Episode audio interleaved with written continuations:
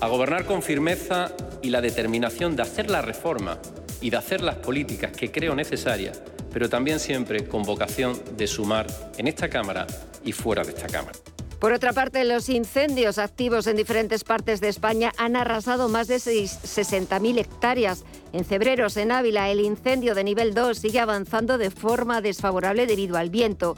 En Galicia, los incendios han quemado más de 22.000 hectáreas y en Zaragoza, el Diateca ya ha arrasado más de 14.000 hectáreas, ha interrumpido el tráfico regular de trenes con Madrid y ha obligado a evacuar las localidades de Moros y Villalengua. Volvemos con más información a las 6 de la tarde, las 5 en Canarias.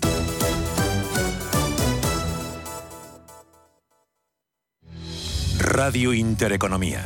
Información económica con rigor, veracidad y profesionalidad. Nuestros oyentes son lo que escuchan. Estrictos, precisos, honestos, competentes y capacitados. Di que nos escuchas. Intereconomía, la radio que se identifica con sus oyentes.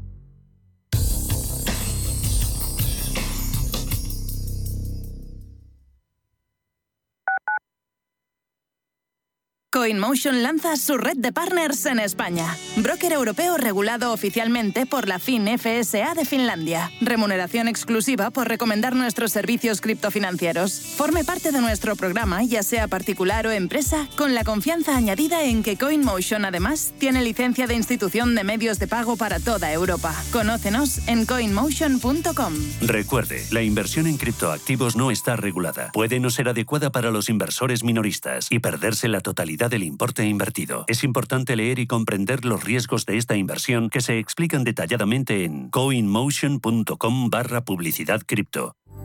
La Hora de Miguel Ángel es un programa dedicado a la salud y la prevención de enfermedades. Con un lenguaje claro y sencillo, te explica cómo llevar una vida saludable. Todas las noches a la una y media de la madrugada en Radio Intereconomía. Te quiero de colores te quiero libre. Te quiero vibrante, acogedora, fuerte y valerosa. Te quiero como eres. Madrid. Te quiero diversa. Madrid. Te quiero diversa. Comunidad de Madrid. Hasta que conocí Renta Garantizada, más que tener una casa para alquilar tenía una preocupación cada mes. Pero ellos encontraron el mejor inquilino, se ocupan de todas las gestiones y me garantizan el cobro de la renta cada mes, pase lo que pase. Alquila tu casa con todas las garantías. Infórmate en el 910 1095 o en rentagarantizada.es. En la Fundación La Caixa creemos que el mundo de mañana depende de la educación de hoy. Pensamiento crítico, creatividad, colaboración y comunicación. Estos cuatro conceptos promueven habilidades que cualquier niño o niña necesita para desarrollar su potencial. Solo es progreso si progresamos todos. Fundación La Caixa. Sintonizan Radio Intereconomía.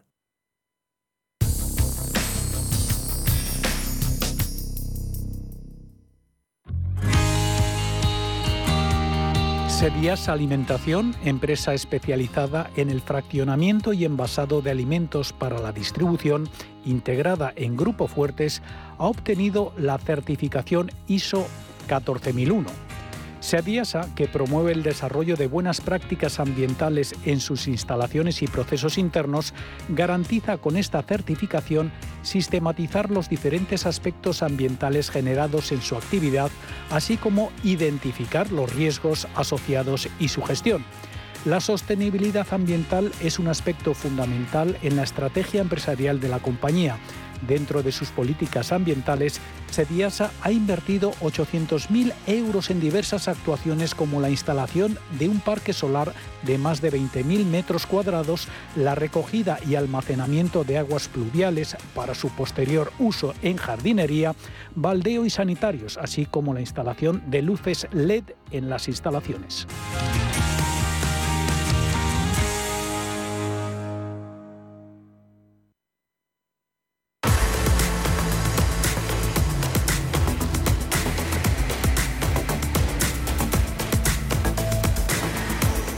Cierre de mercados. La información financiera a la vanguardia. Y la foto hoy de los mercados a uno y otro lado del Atlántico es eh, bien distinta, apostando por las eh, compras. Estados Unidos eh, se juega, claro, está mucho menos que Europa en los acontecimientos que tenemos a la vuelta de la esquina. Mañana con lo más importante de la semana, esa reunión del Consejo de Gobierno del BCE y lo que pase de forma definitiva con la vuelta o no a la circulación total o parcial del gasoducto Nord Stream. Mucho más en juego en Europa, de ahí que veamos esas caídas en indicadores, en índices de renta variable del viejo continente IBEX 35, menos 1,24%, 8.024 puntos. En los minutos que faltan de negociación va a estar ahí la duda en si es capaz el índice selectivo de aguantar por encima de los 8.000 o caer por debajo de ese nivel. En Italia, también pendientes por la cuota doméstica, incertidumbre política, esa moción de confianza de Mario Draghi, perdiendo MIP 30 un 1,64, 21.341. DAX alemán menos 0,21. Mucho en juego también en la economía alemana. Esta tarde ha actualizado sus previsiones de crecimiento el Fondo Monetario Internacional para la economía alemana. Ha sacado la tijera a pasear y ha recortado tanto las previsiones de crecimiento para 2022 como las de 2023, muy por debajo del 2% que esperaba cada, para cada año el organismo multilateral. Eurostox 50 3.584 menos 0,10 en un día en el que también hemos dado cuenta de otra mala referencia de sentimiento, confianza en la zona del euro, cae hasta los menos 27 puntos. Bolsa francesa dejándose un 0,20 en los 6.188. En Estados Unidos, eh, gracias a buen regusto, buen sabor de boca que han dejado los últimos eh, resultados empresariales, eh, sobre todo en tecnología, ganancias en el Nasdaq 100, mucho por venir en las próximas horas en cuanto a cuentas corporativas, ganando un 1,4%, 12.425 puntos, sube SP500 un 0,7, 3.964 el índice amplio, las ganancias en el promedio Dow Jones son de no llegan a 70 puntos, un 0,20, 31.800 94. Abrimos, como siempre, a estas horas el diario de la guerra. Han transcurrido 147 días de conflicto. Pedro Fontaneda, buenas tardes. Muy buenas tardes. Y las miradas están puestas en Rusia, como no, y su decisión de abrir o no el gasoducto Nord Stream 1, la cifra de refugiados de Ucrania, mientras ya llega a los 5,8 millones de personas, además de 6 millones de desplazamientos internos. Rusia ha admitido que quiere controlar más zonas de Ucrania y no solo centrarse en el Donbass, al este del país. Su ministro de Exteriores, el ruso Sergei Lavrov, ha avisado de otras ciudades que la Federación Rusa pretende conquistar. También vamos a hablar de las implicaciones de este conflicto y su impacto que ha tenido en la inversión en materia de ESG, esos criterios medioambientales, de gobernanza empresarial y de sostenibilidad.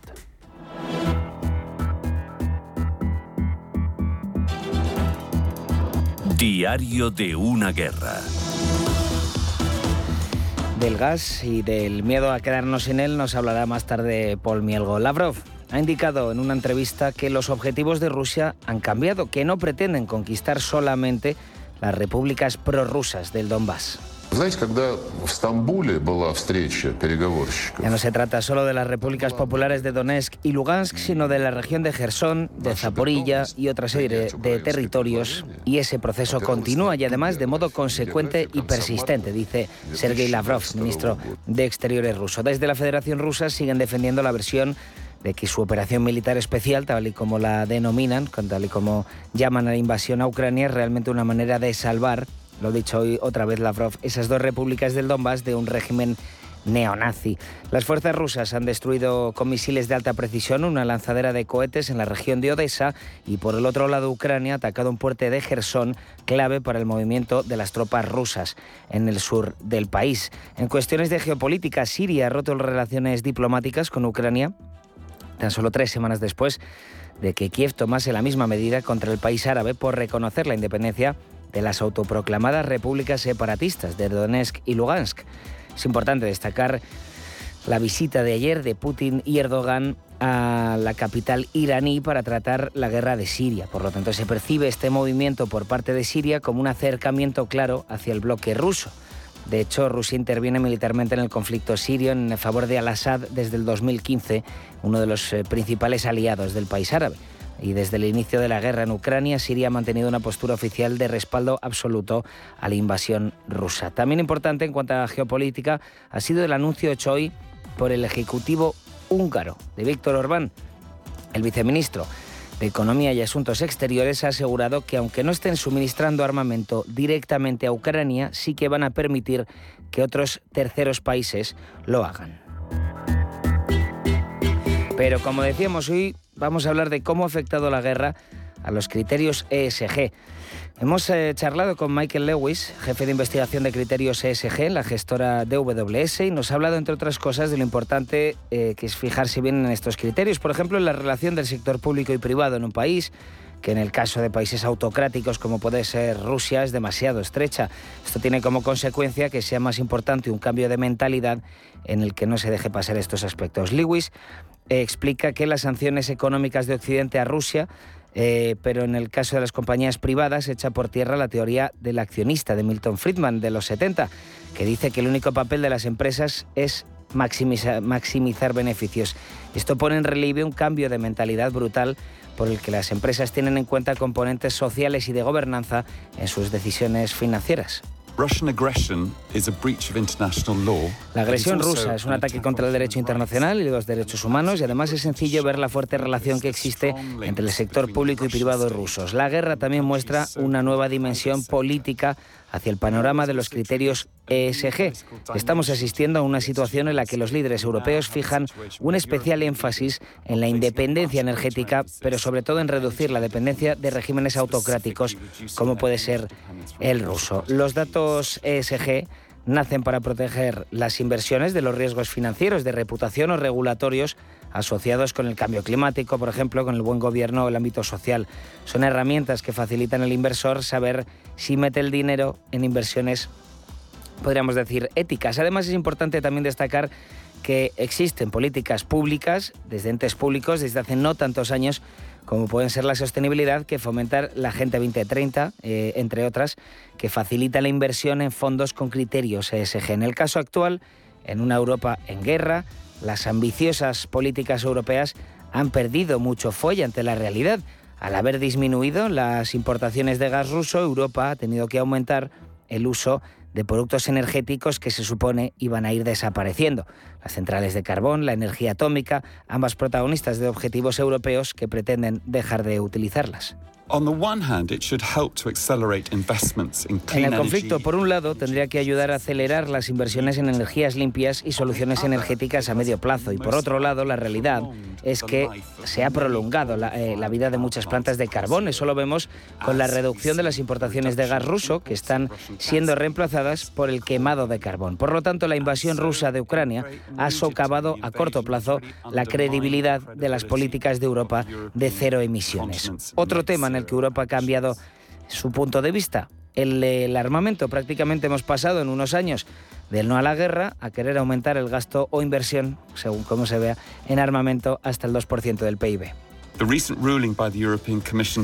La razón del debate llevado a cabo por la Comisión Europea de clasificar la energía nuclear, el gas natural, como alternativas verdes revela que los riesgos ambientales han perdido valor y son vistos como asuntos de segunda frente a la seguridad nacional en estos momentos. La guerra rusa es, por lo tanto, un recordatorio de que los criterios ESG y de sostenibilidad son fluidos.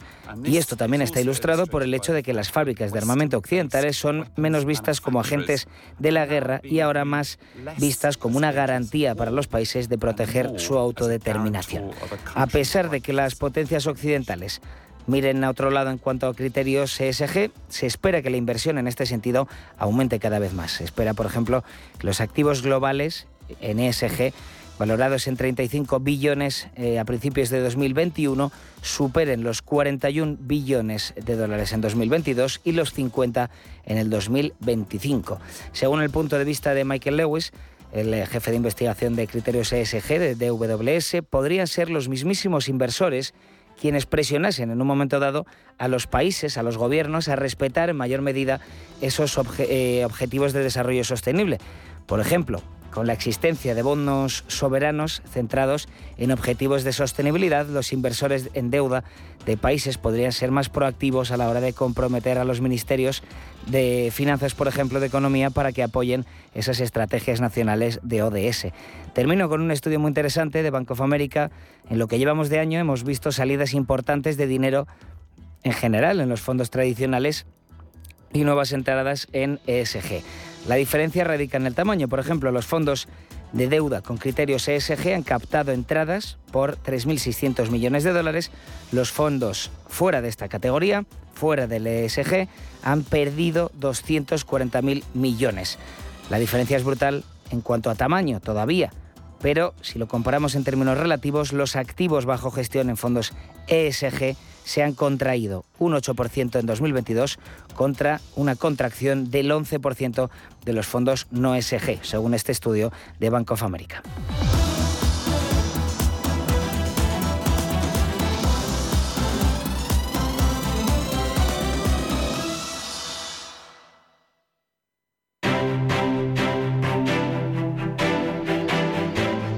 GESConsult, más de 30 años gestionando patrimonios, patrocina este espacio. Últimos eh, minutos de negociación que están coincidiendo con la intervención del primer ministro italiano Mario Draghi. Se somete a esa primera moción de confianza en el Senado no han gustado sus palabras, eh, dicen desde el momento cinco estrellas que no cumple lo dicho hasta ahora por Draghi sus aspiraciones. Bolsa italiana perdiendo un 1,6%, 21.332 puntos. En Italia como en España, los bancos están siendo los más afectados en vísperas de esa reunión del Consejo de Gobierno del Banco Central Europeo. IBEX a menos 1,28, 8.020 puntos, con caídas para Sabadell del 3,4, Santander, Bilbao, BBVA, Santander, BBVA, Caixa, con caídas que superan los dos puntos ah, porcentuales. En rojo también Bank Inter en los 4 euros con 88. Hay descuento también de posiciones en compañías utilities, en Agas y Naturgy, las más ah, castigadas en el entorno del 1,9%. Subiendo solo 6 ah, compañías, Robi la que más, un 1%, luego a la zaga van las ArcelorMittal, Acerinox, 0,9 y 0,5% respectivamente, subidas más cogidas con alfileres a estas horas en Hoteles Meliá, en Siemens Gamesa y en Farmamar. Resto de índices en Europa DAX, alemán en rojo, menos 0,27, 13.272 puntos. Ya hemos comentado que el Fondo Monetario Internacional ha recortado sus eh, previsiones de crecimiento para la economía alemana de este año 2022 y para el siguiente 2023. Ha subido las eh, previsiones eh, que maneja sobre inflación, Eurostox a menos 0,18 en los 3.581. Bolsa de Londres, atentos, menos 0,48, 7.261. Tras una contienda frenética, la mar de reñida, se acerca el momento de la verdad, parece, tras imponerse en una última votación interna hoy, el ex ministro de Economía, Rishi Sunak, y la ministra de Exteriores, Liz Truss, se van a disputar el liderazgo del Partido Conservador británico y, en consecuencia, la sucesión del primer ministro Boris Johnson. El nombre del nuevo premier de Reino Unido se conocerá dentro de de mes y medio. La foto en renta variable americana es muy distinta a la que tenemos en Europa, con subidas para Nasdaq 100, tecnología del 1,4%, 12.417, 0,6 arriba SP500, 3.598 y planito en estos instantes eh, Dow Jones Industriales 0,07% de revalorización en los 3.845 puntos. GESConsult ha patrocinado este espacio.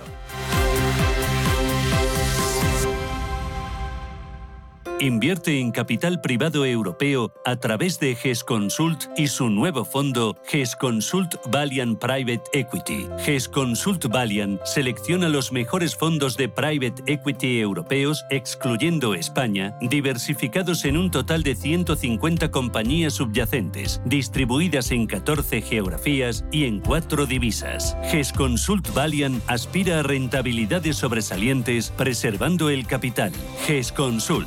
Gestora socialmente responsable especializada en la gestión de patrimonios desde 1987. Consulta nuestra web gesconsult.com. Y consultorio a partir de las 6 de la tarde hoy con Darío García de XTV y Javier Echeverri, socio fundador de Daico Markets, responsable en España de Attic Trace. Están nuestras líneas ya abiertas.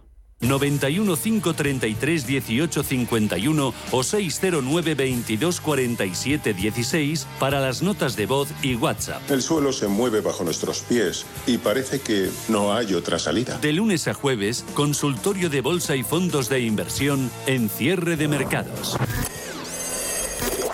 Como cada verano a estas alturas eh, tenemos que estar lamentándonos por la devastación que están causando los incendios en toda la geografía española. Muchos focos abiertos. Este 2022 está siendo la temporada de incendios más devastadora desde hace al menos 15 años. Desde enero se han quemado casi 180.000 hectáreas y subiendo casi siete veces más que la media histórica. Todavía es pronto para cuantificar daños, pero hoy queremos, Alma, tratar de responder a una pregunta, la de si se puede calcular el impacto económico de estas tragedias. Históricamente y hasta hace muy poco tiempo el valor de los bosques para el ocio y el recreo de los seres humanos, la belleza de un paisaje o la fijación del carbono, esto es la capacidad que tiene un bosque para transformar el CO2 en materia orgánica, es decir, los activos intangibles no se han tenido en cuenta a la hora de medir el impacto económico de un incendio forestal. Ahora existen métodos, pero es un cálculo muy complejo porque la cuantificación no está ligada solamente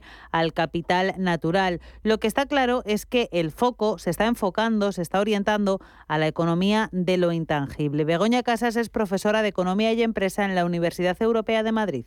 En la actualidad, no solamente en, este, en esta cuestión de los incendios, sino en general, nos estamos encontrando en una economía de lo intangible. Es decir, nuestra economía se está moviendo hacia un entorno en el cual cada vez todo eh, tiene una naturaleza de mayor intangibilidad, con lo cual, ¿qué es lo que ocurre? Una mayor dificultad de medir, porque lo intangible es mucho más complicado de medir. Em, en este sentido, todos los factores, por ejemplo, pues esa, pérdida de bienestar de las personas, esa pérdida de bienestar por la pérdida de naturaleza, eh, los daños ecológicos también que produce, eh, que está produciendo el hecho de los incendios, serían también eh, daños de naturaleza más intangible en cuanto a que no es inmediatamente perceptible por los sentidos. La evaluación del impacto de los incendios forestales normalmente tiende a subestimar la pérdida económica porque solo tiene en cuenta la pérdida de los recursos tangibles, los que se pueden comprar y vender, madera, pasto, frutos o incluso la caza. Sin embargo, gracias a investigaciones sobre economía ambiental, se están empezando a valorar esos recursos intangibles, inmateriales, que tienen inherentes los bosques, aquellos que no están involucrados en el mercado tradicional de compra y venta. Es una estimación bastante, bastante complicada de realizar, puesto que está ligada a lo que sería al capital natural. Se puede, existen métodos, se puede realizar una, aproximación, pero realmente es un cálculo bastante complejo porque está ligado al capital natural. ¿Qué es lo que ocurre? Que el capital natural es importantísimo porque es, sobre el cual se sustentan las demás formas de capital, por ejemplo, pensamos en el financiero, el capital humano, etcétera, pero realmente eh, tampoco, eh, o sea, hay que desarrollar todavía los métodos de medición de este, de este capital natural. Empiezan a existir algunos métodos de medición. Por ejemplo, el Banco Mundial nos cuenta Casas ha puesto en marcha un proyecto con este objetivo. También hay una consultora internacional que asesora a Bruselas en materia de biodiversidad y que empieza a hacer mediciones. Pero todos estos proyectos están todavía en fase de nacimiento. En cualquier caso, nos cuenta esta profesora de la Universidad Europea que aterrizando toda esta situación a la hora de determinar una indemnización para calcular el impacto económico de un incendio hay que tener en cuenta el concepto jurídico que incluye daño emergente y lucro cesante, lo que hemos perdido y lo que hemos dejado de ganar. Entonces ahí tendríamos que ir metiendo toda una serie de conceptos, por ejemplo, los ecosistemas destruidos, la biodiversidad destruida, el aire contaminado, el terreno quemado, las pérdidas, por ejemplo, en terrenos agrícolas o forestales, las pérdidas de ganados, de aves o especies, las pérdidas humanas, por supuestísimo, los daños materiales, por ejemplo, pensemos no solo en el monte, sino también en viviendas, urbanizaciones, viviendas, etcétera, los daños ecológicos y también la pérdida de bienestar para los seres humanos eh, que no van a poder utilizar esta naturaleza destruida. ¿no? ¿Y cómo hacen estos cálculos los seguros? Ángel Algarra, jefe del Departamento de Tasaciones Agrícolas de Agroseguro, nos explica cómo se lleva a cabo la evaluación básica de daños en un incendio agrícola o forestal. Si es un cultivo herbáceo, que es anual, pues se indemniza por la producción que se ha quemado, que es la que era de este año. Por ejemplo, ahora se quema una parcela de trigo, pues se indemniza el trigo. Pero ya es diferente si es un cultivo forestal, por ejemplo, un frutal o un olivar, porque ahí, aparte de la producción, aparte, por ejemplo, en un olivo, aparte de las aceitunas del año, pues se pierde el árbol. Entonces ahí, según la producción asegurada, el sistema de seguros funciona que se, paga hasta tres y cuatro veces la producción para compensar el árbol. Se pagaría los gastos de limpieza, la corta, el triturado y el trozado de las ramas, eh, habría que sacar los pies y luego se ayudaría a poner los plantones y a protectores cinegéticos por los animales que no se coman el plantón recién puesto y, y verde, ¿no? Aunque la intangibilidad se está empezando a calcular, Algarra reconoce que el valor intangible de un cultivo, terreno agrícola o bosque de momento no se puede asegurar. Realmente cuando se quema un árbol, a lo mejor un olivo, que a veces son centenarios, ahí hay un valor intangible que es muy difícil de cuantificar y que no está asegurado. ¿no? Nosotros al final todo lo referimos a la producción que ese olivo me iba a dar. Y no vamos a pagar de un año, le pagamos más años porque es una pérdida mayor. Pone una excepción, una tipología de seguro que cubre las colmenas de abejas, lo más parecido a algo intangible en un terreno. Sí, aseguramos en una línea de pecuario, seguro pecuario, sí, analiza, sí aseguramos las colmenas de abejas que también se queman en un incendio en un, en un monte. Y eso, pues, evidentemente, si se quema en una zona, todas las colmenas, pues va a afectar a la floración y a la biodiversidad, digamos. Eh, pero la única manera que tenemos de cuantificar esto es ir luego, porque hay que ir y comprobar que las colmenas se han quemado, porque las colmenas sabes tú que se mueven de un sitio a otro según las floraciones. Pero es lo más cercano que me parece a mí ahora para la biodiversidad. Ya para terminar, Begoña Casas pide inversión e innovación para no tener que volver a lamentar año tras año, verano tras verano, esas pérdidas tangibles e intangibles. Lo que también todos creo que estamos experimentando es que los medios con los que contamos son insuficientes eh, para atajar una situación eh, tan grave como los incendios que nos están ahora mismo, que están arrasando España, que alcanzan ya más de 25.000 hectáreas. Es decir, que nos damos cuenta que es una sociedad muy desarrollada, donde la tecnología, todos los medios que tenemos son muy avanzados, pero los medios de lucha contra el fuego eh, necesitamos que sean mayores. Es decir, esto supone políticas de inversión, destinar partidas presupuestarias, inversión, los últimos medios de la última tecnología a esta lucha contra, contra el fuego, que es importantísima.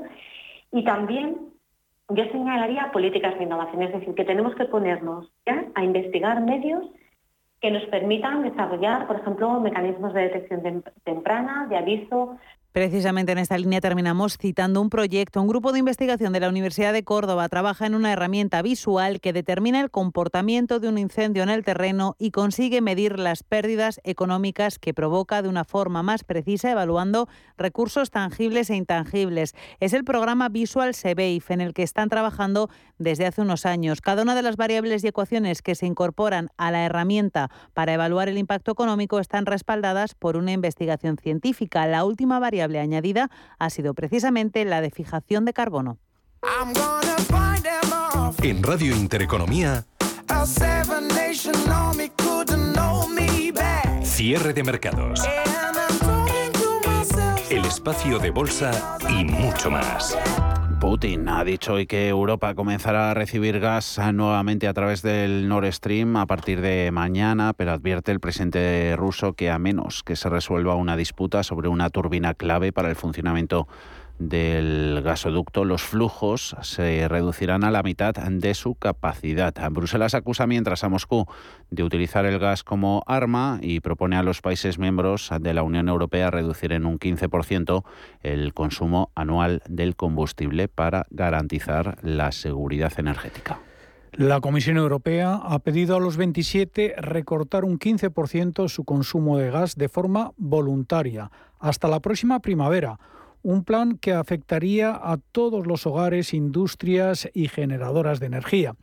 Bruselas se reserva la imposición obligatoria en caso de que las restricciones voluntarias sean insuficientes y esté en peligro la seguridad energética. Ursula von der Leyen, presidenta de la Comisión Europea. En cuanto a la reducción del uso del gas, en caso de que tengamos una situación que se deteriora como un corte total de suministro de gas ruso, disparamos una alerta para toda la Unión Europea. Estamos pidiendo a los Estados miembros que reduzcan en un 15% el consumo de gas. ¿Por qué un 15%? Esto es equivalente a 45 BCM de gas y con esta reducción podemos llegar de manera segura al invierno en caso de una interrupción completa del gas ruso. La medida pone de manifiesto la creciente preocupación de que Rusia suspenda por completo las exportaciones de gas a Europa en represalia por las sanciones recibidas tras su invasión de Ucrania. El corte de suministro amenazaría los esfuerzos de los países miembros para reponer las reservas de gas antes del invierno y esto podría poner en peligro la seguridad del suministro para sectores claves de la industria. Los cortes de suministro ruso ya han afectado a 12 Estados miembros de la Unión Europea y han forzado a Alemania a elevar su alerta de riesgo energético al segundo nivel más alto del escalafón. Los eh, precios del gas natural han caído y ante la posibilidad de que se reanude el flujo a través del gasoducto Nord Stream, la principal ruta de transporte de gas ruso a Europa, pero según Roberto Gómez Calvet, profesor de la Universidad Europea de Valencia y experto en energía, este alivio será puntual.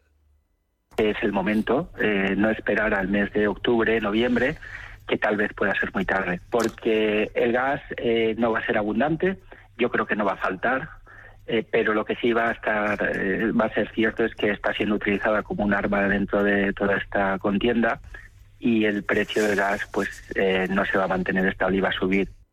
La Comisión Europea está trabajando bajo el supuesto de que Rusia no va a reanudar por completo el suministro a través del Nord Stream, que ha estado cerrado desde principios de este mes.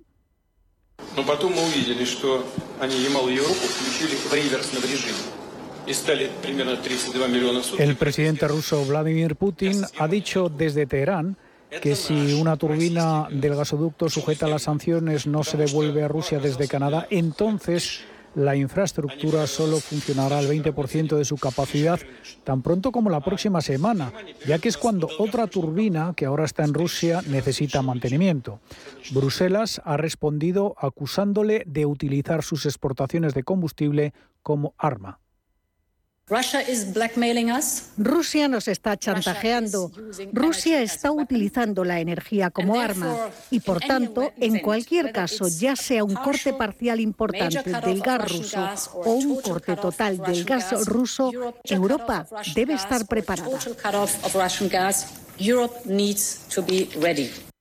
La Comisión calcula que la interrupción del suministro podría reducir el PIB de Europa hasta en un 1,5% si el invierno es frío y, la, y, si la región no toma medidas preventivas para ahorrar energía. Alberto Matellán, economista jefe de Mafre, que cree que el mercado ya ha descontado en las eh, previsiones de recesión ese escenario. La idea del plan es que el impacto eh, sea menor que el impacto sin él, es decir, que en caso de que haya problemas de suministro, ya sea por corte de Rusia o por otra cualquier razón, este plan lo que pretende es limitar ese impacto tanto en, crecimiento como en precios. ¿no? Eh, ahora bien, en las perspectivas de crecimiento que, estamos viendo, eh, estamos hablando de que el consenso de crecimiento está bajando muchísimo para Europa y muy rápidamente, hay una parte de este impacto ya incluida, según la cual los analistas están pensando ya que puede haber un corte. ¿no? Entonces, eh, yo creo que ese impacto estará ahí, puede ser significativo, pero pienso que en gran parte está ya puesto en precio. Por el momento, los depósitos de gas natural de la Unión Europea se encuentran llenos al 64%, aunque Bruselas pide que se alcance un 80% antes del invierno. Este nivel solicitado equivale a cerca de un mes de suministro para el sistema sin contar el posible ingreso desde otras fuentes como el gas natural licuado que llega por vía marítima. La oferta de gas irá disminuyendo y habrá menos disponibilidad, según Antonio Turiel, experto en energía del CSIC. Al margen del problema de la guerra en Ucrania, la producción de gas de Rusia y esto Rusia lo ha reconocido, ya está yendo a la baja y es el principal exportador de gas del mundo. Y en general la producción de gas del mundo pues ya está acercándose a los máximos, igual que la de petróleo ya lo ha superado. Entonces vamos a un periodo histórico en el que cada vez va a haber una disponibilidad menor. En principio tiene que ser algo lento y progresivo, todo depende de lo bien que lo hagamos. ¿no? La situación es especialmente preocupante para los países del este y centro de Europa. Alemania corre el riesgo de perder el 4,8% de su PIB si Rusia le cierra el suministro de gas. Así lo ha advertido hoy el Fondo Monetario Internacional. IG patrocina el cierre del IBEX. Pierde finalmente un 1,18%, 8.028 puntos. Logra resistir, aguantar por encima de los 8.000 puntos. Los ha llegado a perder en intradía, marcando el mínimo de la jornada en los 7.989. No ha sido el índice en Europa que más ha perdido, nuestro IBEX, eh, ese ha sido bolsa italiana, MIP se deja un 1,6%. Caídas en el DAX del 0,20, retrocede Eurostox un 0,13 en los 3.500 82 ah, puntos. Dominio claro de los números rojos en el sector ah, financiero. Pierde Sabadell, lidera las caídas un 2,4, 64 céntimos. Se deja Quintero un 2,29, 4 euros con 86. Se han alejado de los mínimos los dos grandes. BBVA, 4 euros con 17, menos 2,12 y menos 2,05%. Santander en los 2 euros con 46. Entre medias, caídas también de dos puntos en Acciona en Enagas y en Indra. Entre los grandes eh, valores eh, retrocede finalmente la acción de Telefónica, un 0,95, 4 euros con 56 en positivo. Terminan el miércoles hasta siete compañías del IBEX. Eh, las mayores subidas en ArcelorMittal 1,15, Acerinox 0,88 y Laboratorios Robi 58,35 euros. Ahí termina. IG ha patrocinado el cierre del IBEX. Si mantienes la cabeza en su sitio, cuando a tu alrededor todos la pierden, si crees en ti mismo cuando otros dudan, el mundo del trading es tuyo. Trading 24 horas, un sinfín de oportunidades. Cuando ves la oportunidad, IG. Todas las operaciones conllevan riesgo. 76% de las cuentas de inversores minoristas pierden dinero en la negociación de CFD con este proveedor. Debe considerar si comprende el funcionamiento de los CFD y si puede permitirse asumir un riesgo elevado de perder su dinero. Viajeros que llevan tres años esperando para ir a Nueva York, acudan por fin a la puerta de embarque, por favor. Volvemos a disfrutar de un verano sin restricciones. Y en Renta 4 Banco queremos celebrarlo sin límites.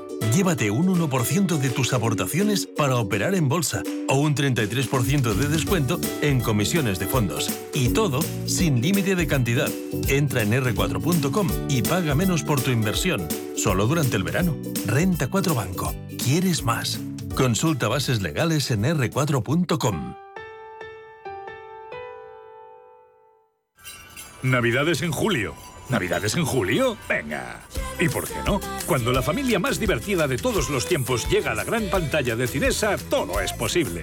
Este verano no te pierdas Padre No hay más que uno tres en Cinesa. Consulta cines, horarios y calificaciones en cinesa.es. En Cinesa, we make movies better. Invertir en acciones y ETFs con XTB tiene muchas ventajas. No tienes ninguna comisión hasta 100.000 euros al mes. La apertura de cuenta es online, rápido y sencillo. Y tenemos atención al cliente 24 horas al día en español. Más de 450.000 clientes ya confían en nosotros. XTB.es. Riesgo 6 de 6. Este número es indicativo del riesgo del producto, siendo uno indicativo del menor riesgo y 6 del mayor riesgo. Quinta carrera popular de Rasueros a favor de la Asociación Española contra el Cáncer. Sábado 13 de agosto a las 7 y media de la tarde. Patrocina Recoil, Talleres y Grúas Ávila, Estudio 3, Peñaranda Motor, Seur Ávila, Construcciones F. Pérez, Vaya Canalón y De Credit. Inscríbete ya en oricronsport.com. Organiza Ayuntamiento de Rasueros con la colaboración de Intereconomía. Recuerda, Rasueros corre contra el cáncer. Con cada paso estarás más cerca de la meta.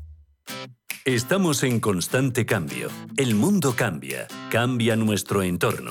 Cambios que nos hacen reflexionar. Cambios que nos hacen apostar por fórmulas diferentes. En la radio apostamos por el sector inmobiliario. Súmate al cambio con IDE Inmobiliario. Cada jueves de 11 a 12 de la mañana con Elena Fraile en Radio Intereconomía. Nos sumamos al cambio.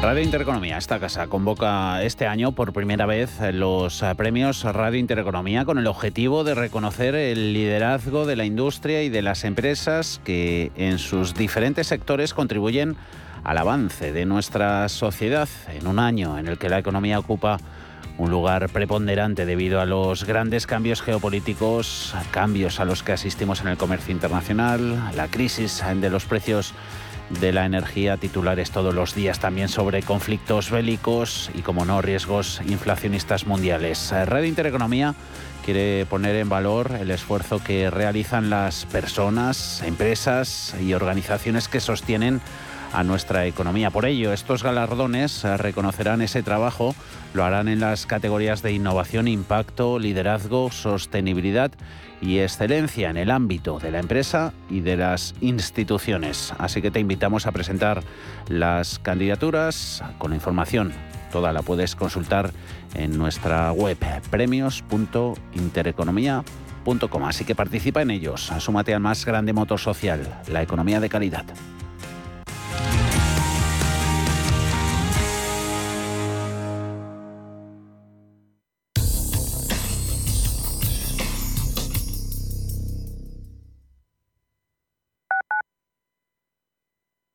Inversiones inmobiliarias Grupos Eneas, cesiones de créditos, inmuebles en rentabilidad, compra, reforma y venta. Infórmese en el 91 639 0347 o en info@eneas.com. Inversiones inmobiliarias Grupos Eneas. Radio Intereconomía. En Hospital HLA Universitario Moncloa, cuidamos de ti y de los tuyos. Tras una colisión, nuestra unidad de tráfico te ofrece tratamiento integral y personalizado, un experimentado equipo multidisciplinar y asistencia urgente las 24 horas del día. Citas al 620-317-747, Avenida de Valladolid 83, Madrid. Hospital Moncloa te desea un feliz viaje. WeCity es la plataforma de inversión inmobiliaria mejor valorada de Europa. Con WeCity, nuestros inversores ya han obtenido rentabilidades netas anuales superiores al 15% en plazos de entre 6 y 18 meses. ¿A qué esperas para rentabilizar tus ahorros? Llama al 628 53 40 63 o entra en wecity.io. ¿Conoces el restaurante Sidrería Donosti en Madrid? Sí, en el barrio de Argüelles, el de la sidra natural de Astigarraga. Y el de la mejor tortilla de bacalao, el chuletón, los pescados a la parrilla y muchas delicias más de la cocina vasca. Sidrería Donosti, Luisa Fernanda 21 en Argüelles. 91 540 1976, sidreriadonosti.com. Te tratarán como en casa. Radio Intereconomía. Información económica con rigor veracidad y profesionalidad. Nuestros oyentes son lo que escuchan. Estrictos, precisos, honestos, competentes y capacitados. Di que nos escuchas. Intereconomía, la radio que se identifica con sus oyentes.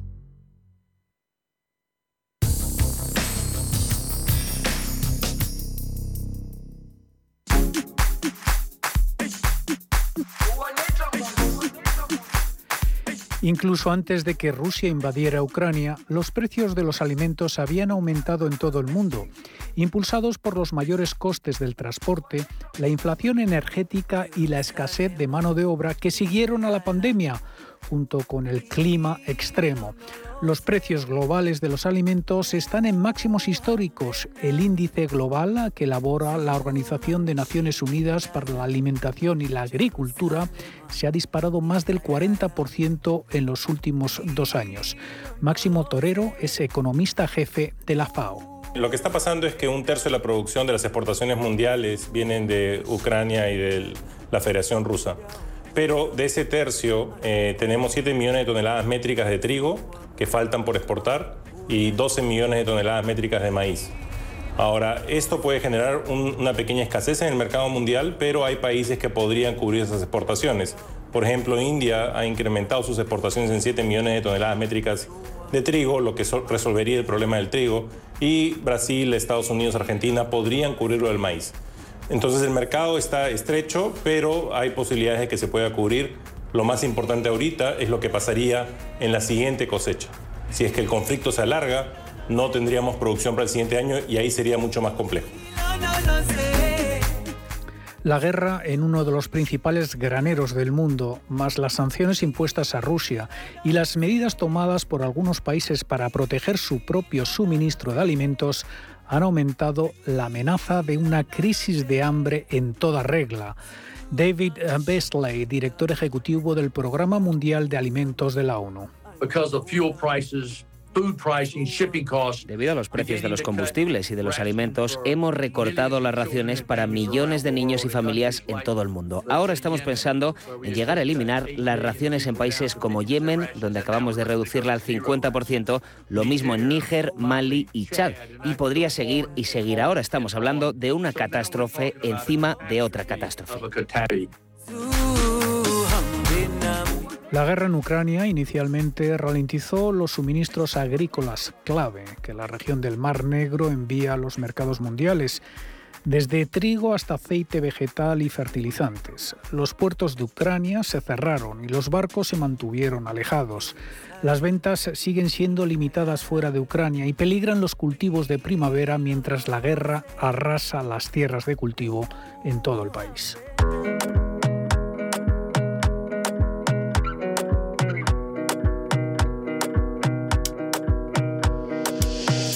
La energía y los alimentos están profundamente entrelazados. Los precios energéticos comenzaron a dispararse en 2021, a medida que la demanda de las economías se recuperaba de la pandemia. Juan Echanove, vicepresidente de Agua y Alimentos en la organización internacional CARE y experto en seguridad alimentaria. El precio tanto del gas como del petróleo y del carbón sigue subiendo y es un componente básico, el componente energético, en, el, en la factura para producir alimentos, porque es parte del coste del transporte, es parte del gasto de producción, es la gasolina para, eh, eh, para, para los tractores, etcétera. Los precios de los fertilizantes, cruciales para la mayoría de los cultivos, ya habían estado aumentando en todo el mundo antes de la invasión, en medio de problemas de suministro y problemas de producción. Ahora la guerra no ha hecho más que agravar el problema. Rusia, un gran proveedor de todos los tipos principales de nutrientes para cultivos, ha instado a los productores nacionales de fertilizantes a reducir las exportaciones, lo que ha avivado los temores de escasez. La medida de Rusia añade más incertidumbre al mercado mundial cuando los agricultores de Brasil, el mayor importador de fertilizantes del mundo, ya tienen problemas para obtener nutrientes para los cultivos. Rusia y Ucrania combinadas son los mayores productores de fertilizantes del mundo, especialmente fertilizantes de bajo coste, que son los que principalmente utilizan los países eh, en vías de desarrollo, países de África, América Latina, de Asia. Y estos países están, no, están teniendo acceso a fertilizar su producción, lo cual significa, es prácticamente una regla matemática, que en seis meses la producción va a caer exponencialmente. Porque cuando no fertilizas, evidentemente produces menos. La crisis alimentaria fomenta también el proteccionismo. Los gobiernos están tomando medidas para mantener los suministros de alimentos cerca de casa, una medida que probablemente prolongue la inflación. Hungría, Argentina, Turquía, Serbia y Egipto han impuesto o amenazado con limitar las exportaciones agrícolas desde trigo hasta aceite de girasol en un intento por contener la inflación y garantizar los suministros internos. Echanove teme que se reproduzca el nacionalismo alimentario de 2008. Lo que hemos vivido en el mundo en las últimas dos décadas es que bueno, pues los alimentos que consumimos, los alimentos que llegan a nuestra mesa, proceden de todos los rincones del mundo, pero a veces con una lógica que es profundamente irracional, con un coste de producción inmenso o de transporte inmenso. Y bueno, creo que ese valorar también la producción más local y acortar ciertas cadenas de valor tiene un sentido en momentos así, pero no creo que deba de ser impuesto eh, como barreras comerciales eh, que prohíban la exportación, porque eso como, como, como efecto lo único que lleva es un incremento de la inflación y no, no soluciona nada. Es eh, probable que los eh, flujos comerciales interrumpidos en la región del Mar Negro perjudiquen a las naciones de África y Asia que dependen del granero de Europa para alimentar a sus poblaciones. Por ejemplo, Egipto es el mayor importador de trigo y obtuvo el 86% de sus suministros de Rusia y Ucrania en 2020. Juan Ramón Rayo, economista. Si Egipto importa el 65% del trigo desde Rusia y el 25% del trigo desde Ucrania, el 90% de todo el trigo que importa Egipto procede de estos dos países en conflicto. Y es un volumen de trigo muy grande y por tanto muy complicado y muy caro de sustituir con otros proveedores internacionales. Las preocupaciones sobre el suministro de alimentos también están creciendo en las dos naciones más pobladas del mundo, China e India. El gigante asiático está comprando maíz y soja de Estados Unidos para asegurarse su propia seguridad alimentaria. Cuando las eh, compras caen, porque los consumidores no pueden permitirse comprar, los economistas lo llaman destrucción de la demanda. En India, el vertiginoso repunte del aceite vegetal ha provocado una caída en las compras. El país es el mayor importador de aceites comestibles, indispensables para freír, hornear y otras formas de cocinar, y los consumidores son extremadamente sensibles a los precios. Pero Echanove recuerda otros contextos de hambruna mucho más graves. De hecho, a mí lo que más me preocupa no es tanto que, digamos, se limite la diversidad de la dieta para consumidores que, aunque hayan reducido su poder adquisitivo, no van a vivir una situación de hambruna, como esos contextos donde eh, lo que está faltando ya es producción para ayuda alimentaria. Eh, recordemos que hay varios millones de personas en el mundo, poblaciones refugiadas y desplazadas, eh, por supuesto en Ucrania, pero no solo, en Yemen, en Irak, en, en Somalia, en un montón de países que dependen, como afirmamos antes, de esa producción que en muchas ocasiones venía de Ucrania, de Ucrania y Rusia. Para evitar que la situación se complique todavía más, eh, será importante no solo responder a corto plazo, sino garantizar las próximas cosechas haciendo un uso más eficiente de los fertilizantes y prestar suficiente apoyo a los productores y agricultores. De lo contrario, con mayor estrés en la cadena alimentaria, se corre el riesgo de un estallido social y conviene recordar lo que ocurrió durante la primavera árabe.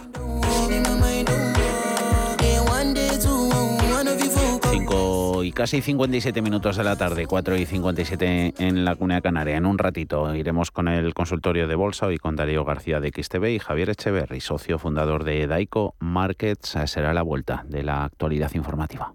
91 533 18 51 o 609 22 47 16 para las notas de voz y WhatsApp. El suelo se mueve bajo nuestros pies y parece que no hay otra salida. De lunes a jueves, consultorio de bolsa y fondos de inversión en cierre de mercados.